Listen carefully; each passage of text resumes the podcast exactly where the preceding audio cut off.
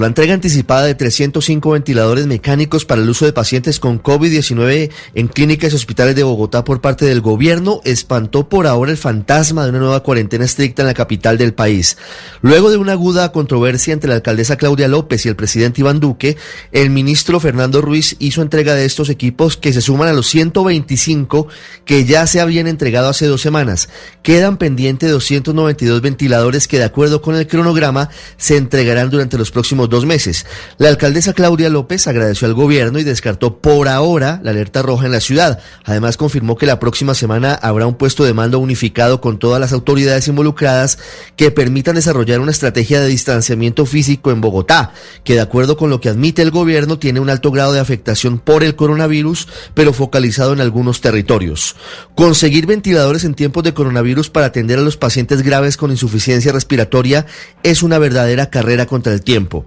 En Bogotá, por ejemplo, que hoy amanece con una ocupación de camas UCI para el COVID-19 del 72,5%, según los cálculos de la alcaldía, el 12 de julio necesitará otros 195 ventiladores, descontando los que ayer entregó el gobierno. El 25 de julio otros 300 y el 5 de agosto otros 341. Haciendo cuentas en el país, hoy estamos en un 54% de ocupación de camas UCI, cuya capacidad ha aumentado desde el inicio de la pandemia al pasar de 5.300 a casi 7.000 camas, pero todavía hay preocupaciones. Barranquilla está al 85% de su capacidad, Bucaramanga al 61%, Cali tiene el 84% de camas UCI ocupadas, el Valle tiene el 71%, Santa Marta tiene el 59% ocupado, Cundinamarca el 55%, Villavicencio está al 56%, Antioquia al 48% y Medellín al 29%. Ciertamente son cifras que preocupan porque si bien todavía hay un margen de maniobra, la disponibilidad de ventiladores no es infinita